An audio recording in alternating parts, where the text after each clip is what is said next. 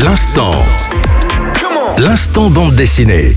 Bonjour à tous et bienvenue, c'est Fabien. Aujourd'hui, on va vous parler des paradis inaccessibles par Nicolas Julot aux éditions Mosquito. Les éditions Mosquito élargissent ainsi leur catalogue avec une BD plutôt ligne claire avec les paradis inaccessibles de Nicolas Julot qui a déjà signé quatre autres titres chez le même éditeur, tous dédiés à la montagne. Dans ce nouvel opus, nous suivons le périple d'un alpiniste amateur expérimenté. L'ascension débute toujours le matin très tôt avant le lever du soleil, comme ce matin-là, mais alors qu'il se met en route, il chute dans une crevasse à la forme un peu particulière, représentant le profil d'une clé. Son compagnon de cordée ne l'entend pas, il tente alors de trouver une autre issue et débouche dans un décor tout à fait inattendu. Il se trouve en fait à la fin du 15e siècle dans le Dauphiné, au pied du mont inaccessible, et assiste à une tentative diligentée par le roi pour en atteindre le sommet. Ce bond dans le temps lui permet de vivre en direct ce défi aux enjeux politiques. Il décide de revenir sur ses pas, essaie de retrouver son chemin.